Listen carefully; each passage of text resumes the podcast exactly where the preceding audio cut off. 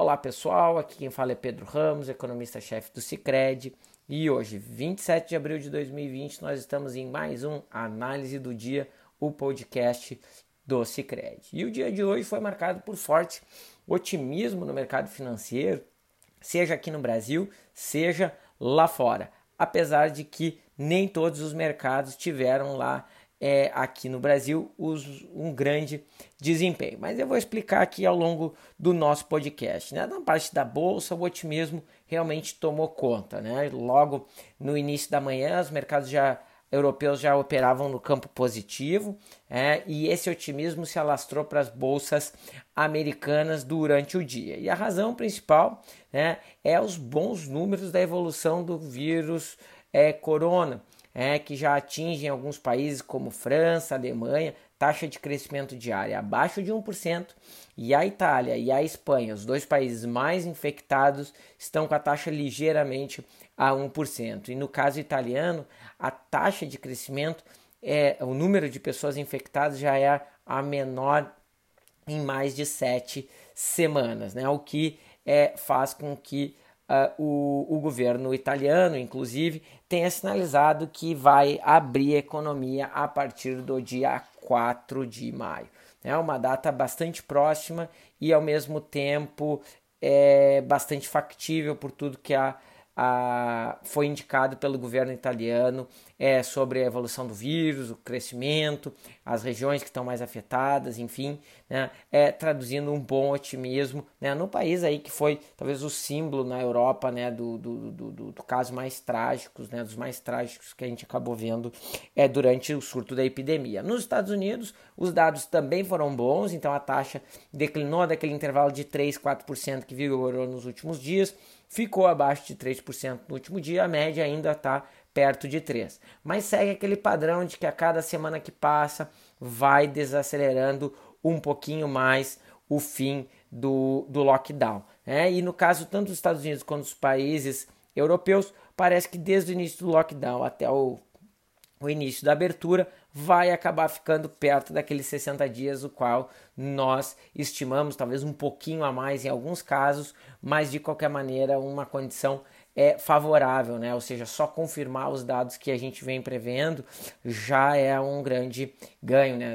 Porque né, a maior parte dos dados veio nos surpreendendo durante uma boa parte de todo esse episódio do coronavírus, né? Mas no mercado brasileiro o resultado né, não parou por aí, né? Ele teve é, razões adicionais para se valorizar a Bolsa Brasileira, que se embalou nos discursos de de manhã do presidente Bolsonaro ao lado do ministro da Economia Paulo Guedes, é, no qual o presidente Jair Bolsonaro né, disse né, que só existe é, uma pessoa né, que cuida da economia e né, falando ao lado do, do, do ministro da Economia, Paulo Guedes, isso reforça a confiança no, do, do presidente do ministro, na política econômica que o ministro defende, e isso favoreceu os ganhos na Bolsa Brasileira. Agora, no caso da moeda brasileira, a história já não foi bem assim. O real seguiu se desvalorizando, se desvalorizou 1,3%, fechado em R$ 5,66. Então, uma boa desvalorização durante o dia.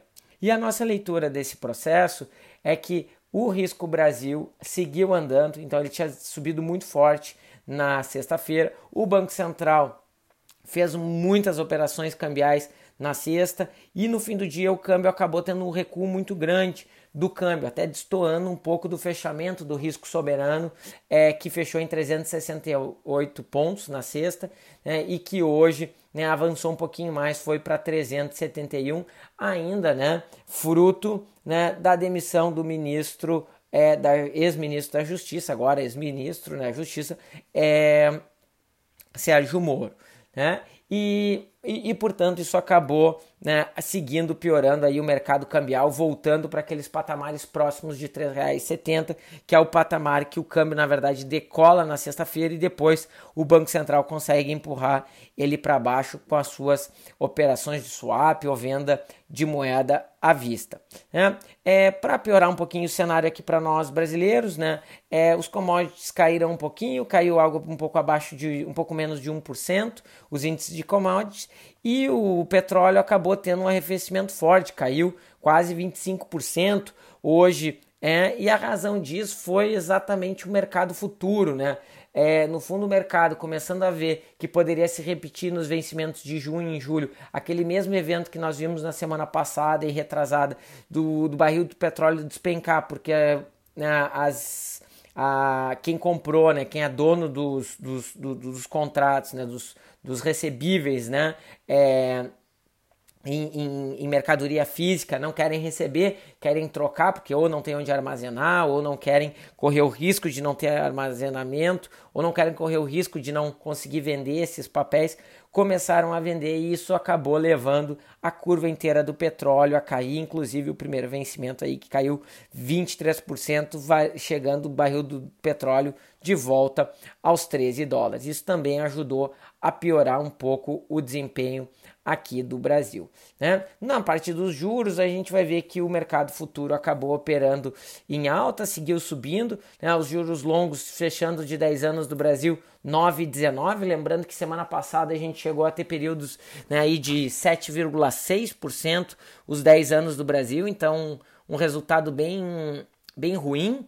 É, dos juros longos brasileiros, né, respondendo a esse, esse risco ainda do, do final do, do, do, da semana passada, de quinta e sexta, e os juros curtos ficaram praticamente estáveis no patamar de sexta, que já precificam apenas uma queda de 0,50 nos juros futuros aí, e não precificam mais aquelas quedas de um ponto ou um pouquinho mais, que chegou a precificar até quarta-feira e, e aí um bom pedaço da quinta da semana passada. Né? A razão desse mau humor do mercado, né, gente, tentando explicar um pouquinho aqui, é que Sérgio Moro representa um pilar importante, né, representava do combate ao a, a, corrupção, que é uma bandeira importante do presidente Jair Bolsonaro, e a perda de apoio suci, uh, levanta as possibilidades do presidente Bolsonaro procurar apoio em outros grupos políticos que talvez não sejam tão amigáveis à política econômica atual. O ato do presidente ter se juntado com o, pre, com o ministro da, da Economia, Paulo Guedes, e dado um discurso é muito importante para esse momento e é também bastante natural de que no momento que parecia que o Paulo Guedes estava um pouco escanteado, que nem sempre estava fazendo os anúncios mais importantes da parte econômica né, é, vinha da boca dele. É, o presidente tratou de corrigir isso, né, tratar aquilo no passado como né, um engano ou qualquer coisa do tipo. E o presidente né, segue com seu homem de confiança na economia, né, que é um outro pilar importante de sustentação da popularidade do presidente.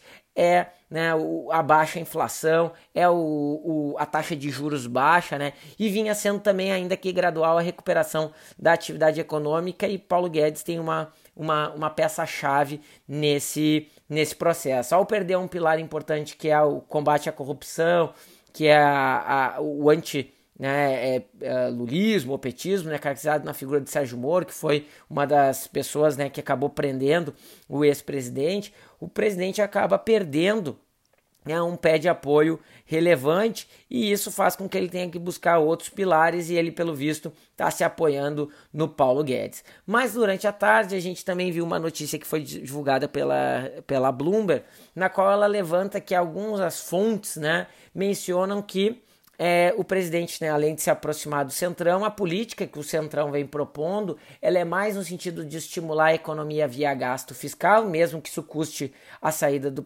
ministro da Justiça, do que né, uma política mais pró-mercado, baseada em privatizações e recursos privados para ativar a economia pós Covid, né? Isso é uma possibilidade que existe na medida que o presidente Bolsonaro e o seu governo se aproximam de partidos políticos novos que podem ter inclinações para política econômica diferente. Tá? Mas do ponto de vista prático, o que aconteceu hoje foi um reforço do presidente Bolsonaro ao, ao ministro da Economia, o que fez inclusive o mercado reagir razoavelmente bem. É, e, e, então esse é um ponto importante. A outra parte importante é que a gente ainda tem que conhecer o dano causado na, na popularidade do presidente pelo ministro, pela saída do ministro Sérgio Moro. A nossa avaliação é que o combate à corrupção e a visão é, é, ela já existia dentro do bolsonarismo antes da chegada do ministro Sérgio Moro no governo. Então a gente acha que não vai ser simplesmente,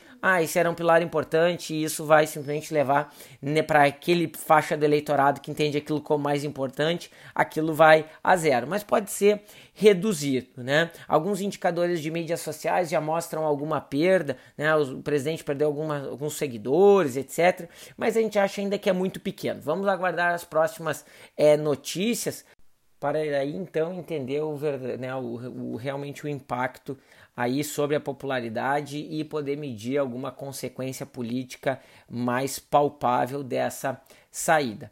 Bem, gente, era isso que, na, que eu tinha para falar hoje para vocês. Foi um prazer estar com vocês no dia de hoje e até amanhã no nosso análise do dia, o podcast do Cicred. Um grande abraço e até amanhã. Né? É, falando né, de o que, que seriam as dificuldades para trocar um presidente da república, que isso não é bem assim, tem que ter, né, tem que se prestar muita atenção, tem que ter cautela, né, quer dizer, não é uma coisa assim, né, para trocar, né, é uma coisa